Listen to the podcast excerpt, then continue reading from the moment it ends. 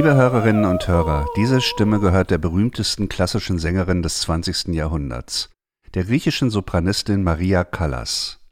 Für ihre Verhältnisse singt sie hier zurückgenommen, wenig farbig, fast abwesend. Das hat einen klaren Grund. Wir hören Maria Callas in der Rolle der Amina in Vincenzo Bellinis Oper La Sonnambula, die Schlafwandlerin. Die Oper wurde 1831 uraufgeführt, die Aufnahme hier stammt von 1957. Ich finde Callas Performance hier gerade deswegen so großartig, weil sie einen Zwischenzustand zum Klingen bringt. Die Szene zeigt einen Menschen, der zwar umhergeht und Dinge sagt und tut, der aber nicht bei Bewusstsein ist. Bellinis Zeitgenossen waren vom Phänomen des Schlafwandelns fasziniert. Es wurde damals stark diskutiert und in der Kunst dargestellt. Wer nachts durch das Haus geisterte, der galt als lebendes Geheimnis. Man schrieb solchen Menschen allerlei Fähigkeiten zu, darunter auch Hellseherei. Später wurde die Betrachtung immer nüchterner, heute sprechen wir von einer Schlafstörung. In dieser Folge der Zeitgeister möchte ich gerne dem Schlafwandeln als reales Phänomen und als Vorstellung nachgehen. Was bedeuten die Dinge, die wir im Schlaf erleben oder sogar tun? Wie gehen wir um mit Handlungen, die wir ohne Bewusstsein verrichten? Und woran liegt es, dass das Schlafwandeln in den letzten Jahren zur politischen Metapher geworden ist, die immer wieder in Debatten auftaucht? Ich werde dazu auch mit einem Mann sprechen, der sich professionell mit der Entwicklung und der Wirkung von Sprache befasst. Wir diskutieren die Bedeutung politischer Rhetorik, die über Sprachbilder funktioniert.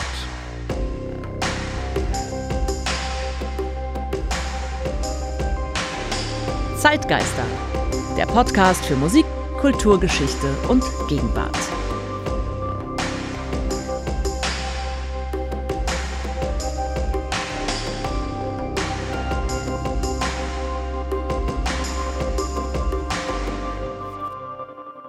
Mein Name ist Ralf Schlüter. Ich produziere den Podcast Zeitgeister zusammen mit der Zeitstiftung Ebelin und Gerd Bucerius. Ich gehe ja in jeder Folge von einem Song oder von einem Musikstück aus und versuche mehr zu erfahren über ein dahinterliegendes Thema. Und diesmal geht es um den Schlaf und die Frage, was er eigentlich für uns bedeutet. Vincenzo Bellini gehört zu den bekanntesten italienischen Opernkomponisten. Er hatte ein kurzes Leben, starb 1835 im Alter von nur 33 Jahren. In dieser kurzen Zeit hat er ein enormes Werk geschaffen. Ich habe elf Opern gezählt. Die bekannteste dürfte wohl Norma sein. Das Stück wurde 1831 uraufgeführt. Kurz davor war La Sonnambula entstanden und auch aufgeführt worden, die Schlafwandlerin. Ein Stück, das bis heute regelmäßig gespielt wird. Derzeit gibt es zum Beispiel relativ aktuelle Inszenierungen in Berlin und in Zürich und eine ganz aktuelle in Düsseldorf. La Sonnambula ist ein Melodram in zwei Akten.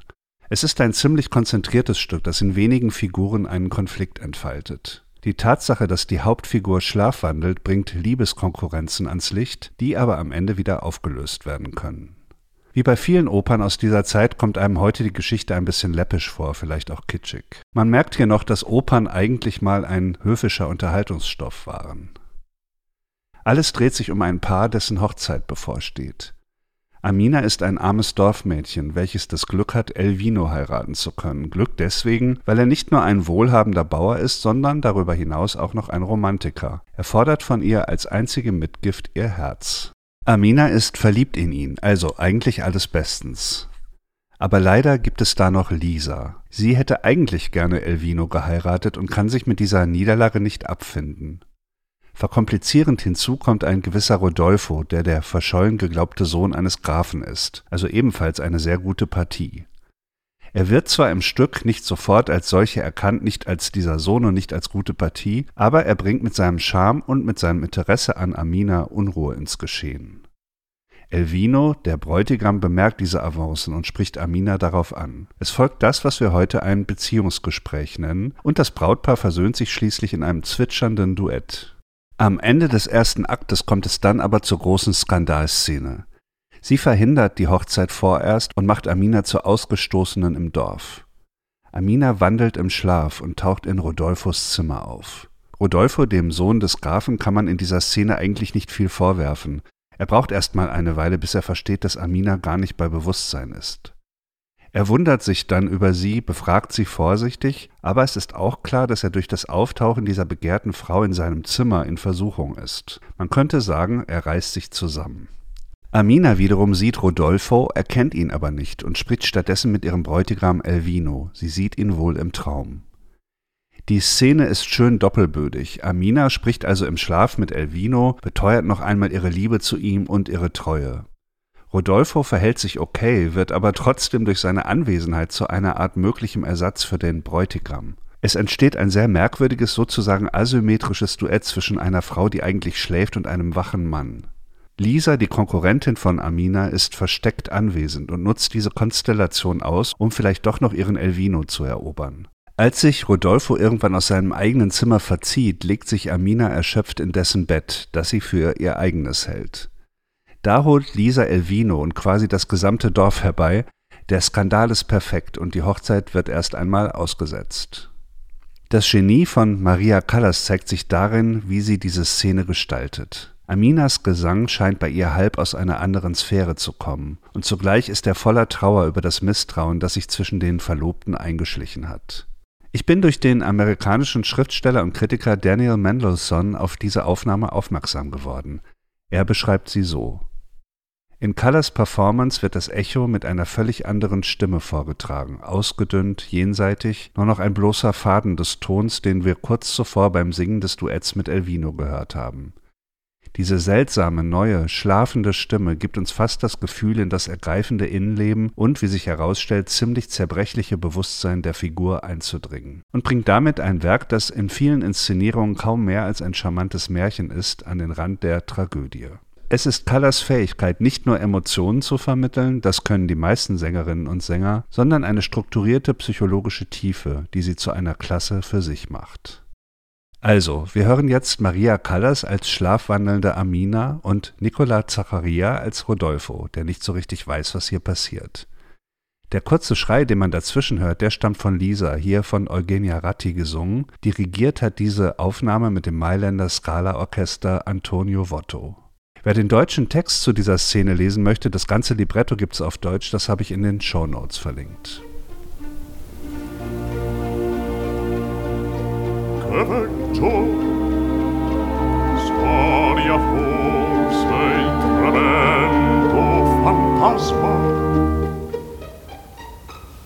Oh non m'inganno questa è la villanella che dianzi agli occhi miei parve sì bella.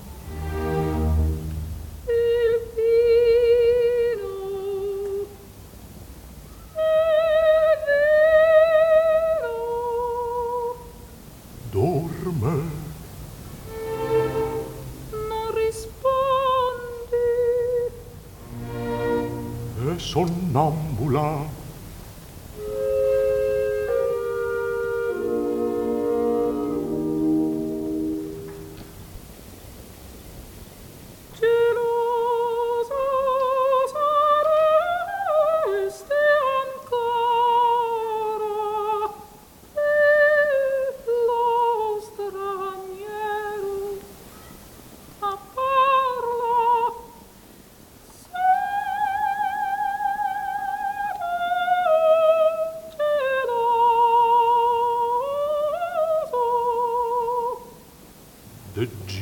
starlight.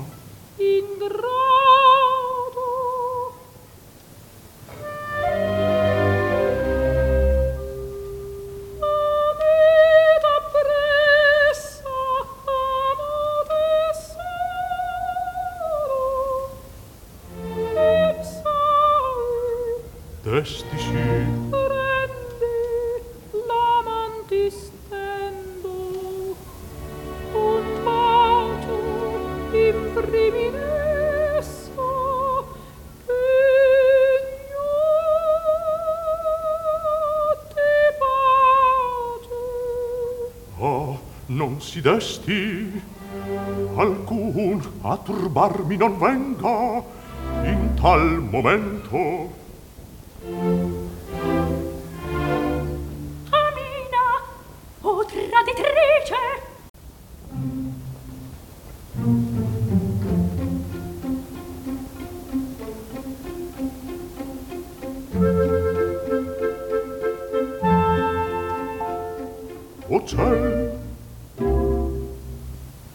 Che tento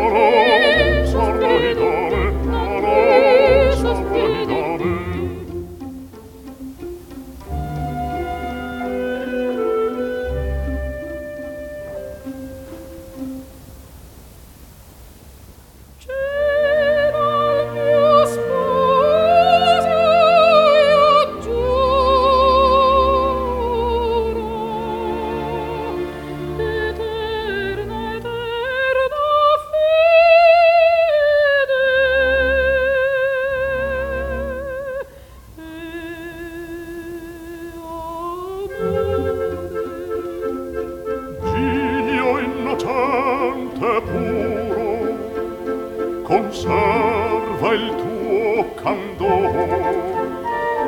Il mio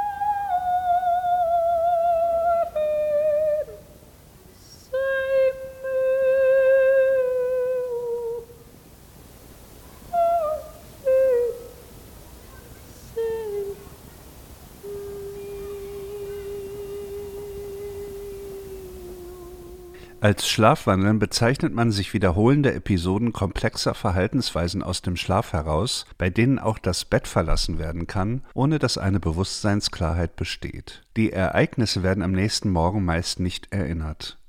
Die Augen sind geöffnet und nehmen die Umgebung wahr, allerdings nicht vollständig Dunkelheit. Die Symptomatik dauert Sekunden bis Minuten, nur selten bis zu einer Stunde oder länger. Typische Aktivitäten innerhalb des Bettes sind Aufrichten, Umherblicken mit ausdruckslosem Gesicht, automatisierte Handlungen wie Richten der Kissen, Herumzupfen an der Bettdecke. Wenn das Bett verlassen wird, kommt es zu teilweise sinnvollen Handlungen. Versuche Essen zuzubereiten, ein Instrument zu spielen, das Haus zu säubern, auch über Versuche Auto zu fahren wurde berichtet. Die Ansprechbarkeit auf äußere Reize, auch auf eine Ansprache mit dem Namen fehlt oder ist erheblich vermindert. Die Patienten haben manchmal kurze traumartige Erlebnisse, vor denen sie zum Beispiel auf der Flucht sind. Dabei kann es vorkommen, dass sie sich zur Wehr setzen, wenn sie aufgehalten werden oder Wegversuche stattfinden. Auch gewalttätige Handlungen sind beschrieben worden. Im Gegensatz zur volkstümlichen Vorstellung gibt es keine schlafwandlerische Sicherheit. Verletzungen sind bei Schlafwandlern nicht selten. Von vielen Forschern wird das Schlafwandeln auch als Aufwachstörung bezeichnet, weil das Gehirn halb schläft und halb wach ist. Ganz ähnlich ist der Pavor nocturnus, Nachtschreck. Dies ist ein nächtliches Aufschrecken aus dem Tiefschlaf, meistens in der ersten Nachthälfte. Die betroffene Person kann sich meist nicht an einen Traum erinnern, sondern meist nur an einzelne bedrohliche Bilder. Und wenn sie weiterschläft, ist das nächtliche Geschehen komplett aus dem Gedächtnis verschwunden. Dieses Aufschrecken kann oft in Schlafwandeln übergehen. Dieser Text, diese Beschreibung des Schlafwandelns aus medizinischer Sicht stammt von der Arbeitsgruppe Traum der Deutschen Gesellschaft für Schlafforschung und Schlafmedizin DGSM. Abgesehen davon, dass ich auch gerne mal Mitglied einer Arbeitsgruppe Traum wäre, hat man dadurch ein ganz gutes Bild von den Grundzügen des Phänomens. Die schlafwandelnde Person ist also quasi nur halb aufgewacht. Sie unternimmt schon Dinge, ist sich aber darüber nicht bewusst. Meistens ist sowas im Ergebnis dann am Ende harmlos, auch wenn ich mir diesen Versuch dann zum Beispiel zu kochen eigentlich gar nicht vorstellen möchte. Aber es gibt auch wirklich dramatische Vorfälle. Im Jahr 2009 wurde ein solcher in England vor Gericht verhandelt. Ein gewisser Brian Thomas hatte seine Ehefrau Christine während eines gemeinsamen Urlaubs in Wales im Schlaf erwürgt. Das Gericht sprach ihn frei. Ein Gutachten hatte ihm eine chronische Schlafstörung attestiert, die zu Unzurechnungsfähigkeit führte. Das Unheimliche am Schlafwandeln ist ja genau das, dass der Mensch zwar aktiv, aber gar nicht wach ist. Unsere Gewohnheit, andere Menschen eindeutig als wach oder als schlafend wahrzunehmen und uns entsprechend zu verhalten, wird dadurch gestört. Zu Bellinis Zeiten war das Schlafwandeln noch nicht eindeutig den Medizinern und Psychologen als Störung oder Krankheit zugeordnet. Die Sonnambulen faszinierten die Zeitgenossen, gerade weil ihr Verhalten schwer oder gar nicht erklärbar war. Der Medizinethiker Philipp Osten hat ein Buch über diese Zeit geschrieben. Unter dem Titel Das Tor zur Seele beschreibt er, wie sich in der ersten Hälfte des 19. Jahrhunderts verschiedene Zugänge zum Thema überlagerten. Mediziner befassten sich mit schlafwandelnden Menschen und machten teilweise auch gegen deren Willen Experimente. Sie wollten den Ursachen auf die Spur kommen. Um das Leiden zu mindern, unterzog man die Betroffenen aus heutiger Sicht sehr merkwürdigen, aber damals populären Heilmethoden, wie zum Beispiel der magnetischen Kur. Dabei wurden angebliche Blockaden im Körper gelöst durch Handauflegen, aber auch mit Hilfe von Blicken oder Spiegelungen. Zugleich schrieb man den Sonnambulen aber oft auch Dinge zu, die wissenschaftlich nicht fassbar und behandelbar waren. Man vermutete zum Beispiel, dass sie hell sehen können oder dass sie vom Teufel besessen sind. Philosophisch bestimmte Zeitgenossen sahen eine Chance, über die Wandelnden dem Absoluten nahezukommen. Man war hartnäckig der Meinung, dass diese Menschen quasi den Zugang zu einem anderen Bereich darstellten, zur Zukunft zum Beispiel, zum Bösen oder zu einer höheren Wahrheit. Diese Erklärungsansätze und Forschungsansätze haben natürlich im Laufe der Zeit immer mehr an Resonanz verloren. Sie hatten teilweise damals noch mit den mittelalterlichen Vorstellungen zu tun und sie sind mit einem aufgeklärten, wissenschaftsbasierten Weltbild nicht mehr vereinbar. Im 20. Jahrhundert hat sich dann endgültig eine vollkommen nüchterne Sichtweise auf das Thema durchgesetzt. Seit den 60er Jahren eröffneten in vielen Städten, auch in Deutschland, Schlaflabore, oft angegliedert an Unikliniken. Hier können Patientinnen und Patienten verkabelt übernachten und man kann ziemlich genau messen, was während des Schlafs in ihrem Gehirn passiert. Das Schlafwandeln ist zur bloßen Aufwachstörung geworden. Nur in Hollywood wird es noch als Gruselstoff gepflegt. Hin und wieder kreist mal ein Horrorfilm oder ein Mystery Thriller um die Sleepwalkers. Die kulturgeschichtliche Betrachtung des Schlafwandelns könnte hier jetzt vorläufig enden. Es ist eine typische Geschichte der Moderne, in der Mythos nach und nach durch Medizin ersetzt wird. Doch seit etwa zehn Jahren führt der Sonnambulismus ein zweites Leben in der geschichtswissenschaftlichen und politischen Diskussion. Der Begriff ist sozusagen aus dem Zimmer der Medizin entwichen und geistert durch die aktuellen Debatten.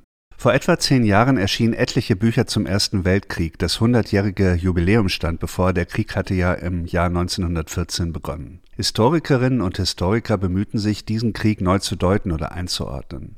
Dabei gelang dem australischen, in England lebenden Geschichtswissenschaftler Christopher Clark ein internationaler Bestseller, Die Schlafwandler, englisch 2012, auf Deutsch ein Jahr später. Untertitel Wie Europa in den Ersten Weltkrieg zog. Schon dieser Untertitel deutet ja an, wie Clark die ganze Sache angeht. Er lässt das ganze Europa als Subjekt auftreten, als handelndes Subjekt, das etwas tut, nämlich in den Krieg ziehen, sozusagen gemeinsam. Dabei gab es ja in Wirklichkeit viele beteiligte Nationen und sehr unterschiedliche Interessen und Perspektiven.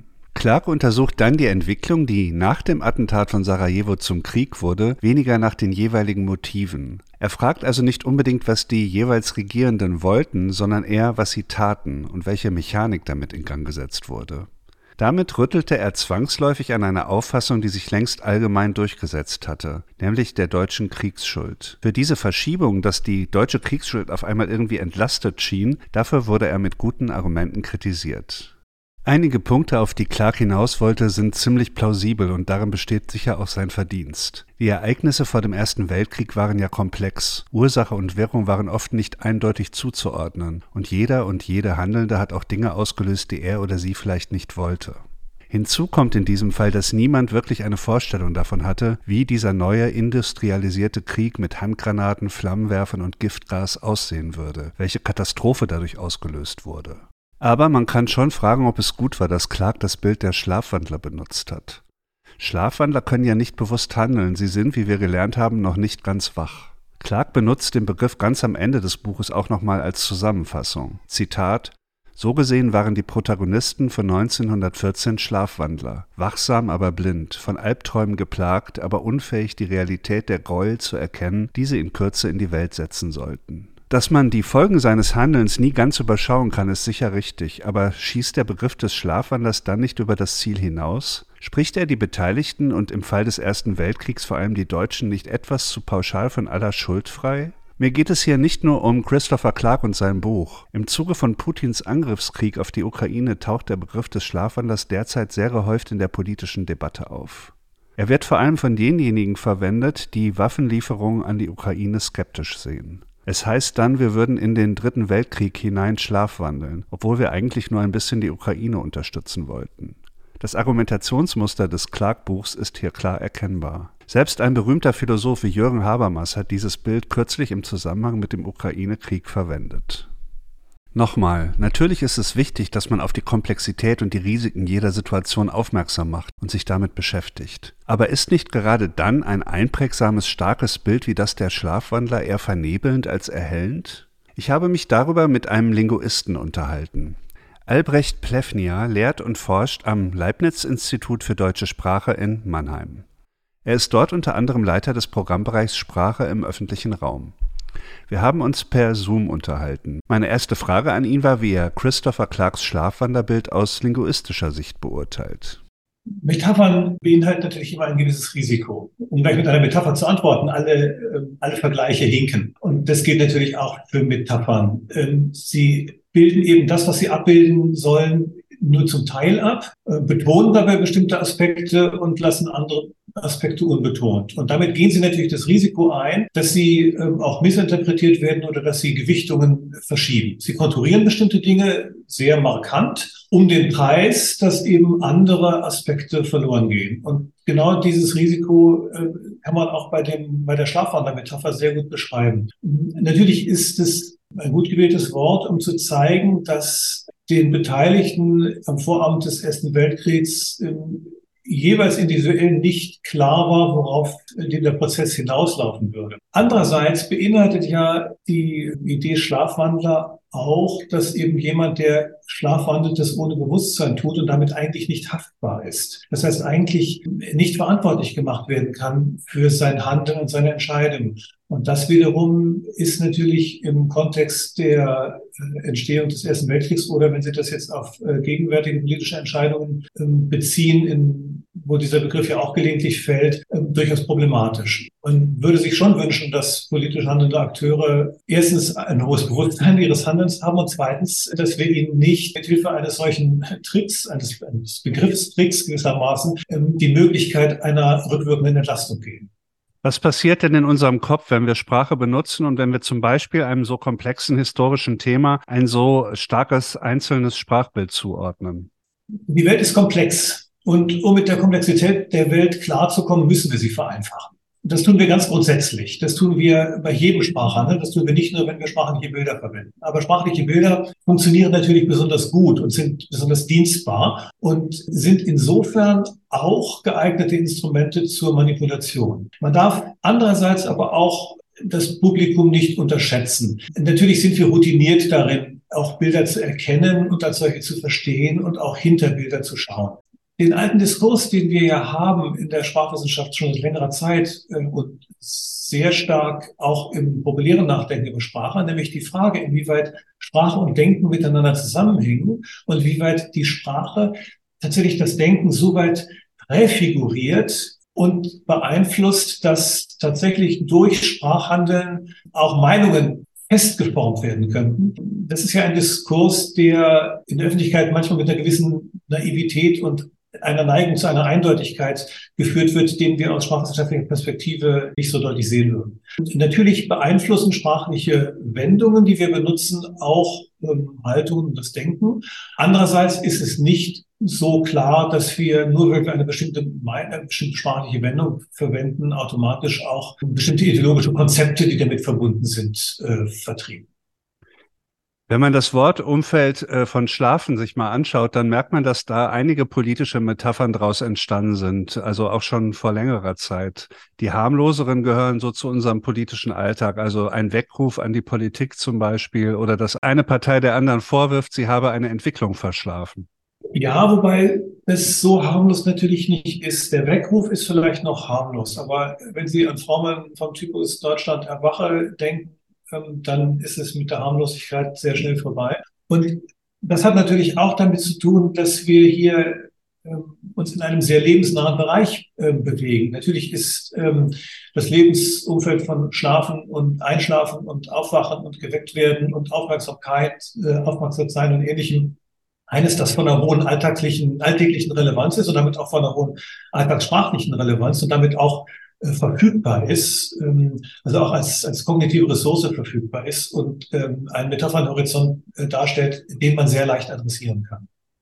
Ist es so, dass der Schlaf was Bedrohliches für uns hat, wenn wir um politische und gesellschaftliche Themen streiten? Also, dass die Angst davor, irgendwas nicht mitzubekommen, nicht bei Bewusstsein zu sein, nicht wach zu sein, dass die dem allen irgendwie zugrunde liegt? Naja, der Klassenfeind schläft nie. Das ist zum Beispiel genau auch wieder so eine, genau so ein Bild, das eben in diese Reihe passt. Der Schlaf ist natürlich insofern bedrohlich, als er handlungsunfähig macht.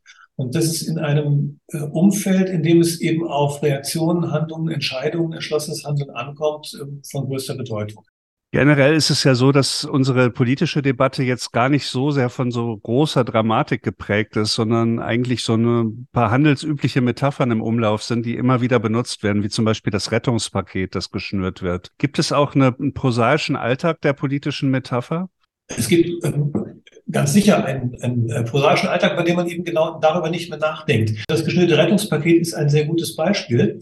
Wenn, wenn man genau anfängt, darüber nachzudenken, was da geschnürt wird, da geht es ja eigentlich beim, beim Schnüren eines Paketes geht es ja eigentlich um etwas anderes. Da geht es ja darum, dass man Dinge zusammenpackt, in gewissermaßen in Sicherheit bringt, transportfertig macht oder so etwas. Das ist ja eigentlich das Gegenteil dessen, was normalerweise hier bezweckt wird. Rettungspaket heißt ja im Klartext normalerweise Geld ausgeben. Und zwar Geld ausgeben an viele Adressaten möglichst breit gestreut, das heißt eben gerade nicht eng zusammengebunden. Das ist aber eine Metapher, sozusagen eine, eine, eine Störung in der Metaphorik, die uns in der Regel nicht zu schaffen macht und mit der wir ohne weiteres umgehen können. Olaf Scholz hat ja äh, vielleicht die Wortkarriere äh, angestoßen von Doppelwumms. Das geht hier auch um Geld ausgeben, aber das ist eine ziemlich wuchtige Metapher. Wie finden Sie Doppelwumms? Ja, der Doppelwumms ist natürlich relativ kolloquial und deswegen kann man sich natürlich schon Gedanken darüber machen, ob er sowohl der Situation als auch der Würde des Amtes tatsächlich angemessen ist. Die Zeitenwende beispielsweise, äh, die der Bundeskanzler ausgerufen hat, ist äh, in dieser Hinsicht wesentlich gelungener, ne, weil sie als Terminus natürlich auf alltagssprachlichem Material beruht. Also das ist kein neues Wort, kein neu erfundenes Wort. Insofern äh, erschreckt es auch keinen, verwundert auch keinen, aber es wird mit einer neuen Bedeutung gefüllt. Albrecht Plefnia. Man sieht also, solche Bilder sind im politischen Raum ein bisschen mit Vorsicht zu genießen. Ich würde jetzt von Politik und Geschichte gerne noch einmal zurückkehren zur Musik. Maria Callas hat nicht nur in Bellinis La Sonnambula eine Schlafwanderin dargestellt. Sie war auch in der Rolle der Lady Macbeth zu hören, in der Oper von Giuseppe Verdi nach Shakespeare. In allen Aufnahmen macht die Sängerin deutlich, dass auch im Schlaf die Person die gleiche bleibt. Amina ist unschuldig und treu, in der Schlafwanderin Lady Macbeth bösartig und kontrollbesessen. Auch ohne Bewusstsein werden diese Züge der Person sehr deutlich. In der heutigen Musik gibt es ein interessantes Werk, das man vielleicht als Pendant dazu betrachten könnte. In den Texten und in der Musik des englischen Sängers Tom York spielen die aktiven Elemente des Schlafs eine große Rolle. Er scheint im Unbewussten nach Hinweisen auf die eigene Person zu suchen. Auch sein Gesang hat manchmal etwas Abwesendes, Außerweltliches. Tom York ist ja der Sänger der Band Radiohead und Fans erinnern sich vielleicht an den Radiohead-Song Everything in its Right Place aus dem Jahr 2000. Da singt York Yesterday I woke up sucking a lemon, also gestern wachte ich auf an einer Zitrone saugend. Ein klarer Fall von Sonambulismus. Im Jahr 2019 veröffentlichte York das Soloalbum Anima. Mir kommt es so vor, als ob diese ganze Platte vom Zwischenreich zwischen Schlaf und Wachsein handelt. In den Texten finden sich etliche Anspielungen aufs Schlafwandeln. Got to find my way in the dark. Die Stimme und die Instrumentierung sind flächig und traumartig. Die Beats sind unruhig und nervös. In Yorks Schlaf wird gearbeitet.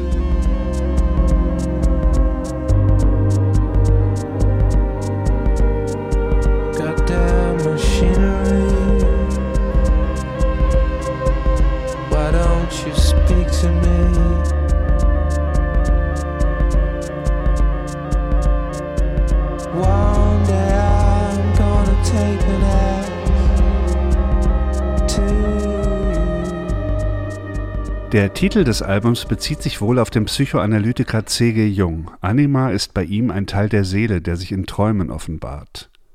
Aber es gibt noch ein anderes interessantes Detail.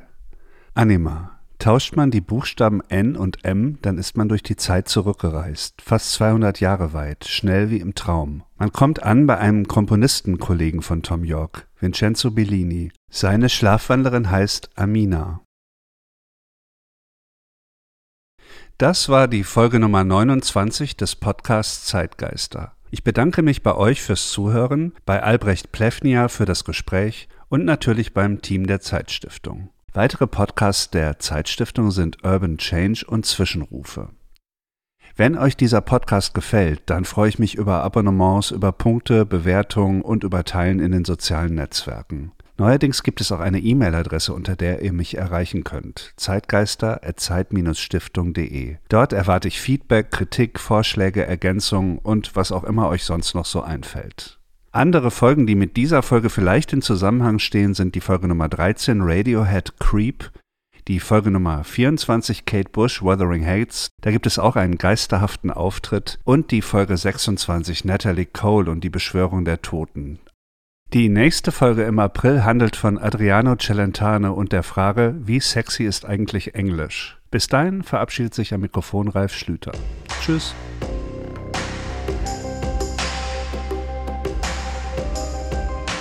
Zeitgeister, der Podcast für Musik, Kulturgeschichte und Gegenwart.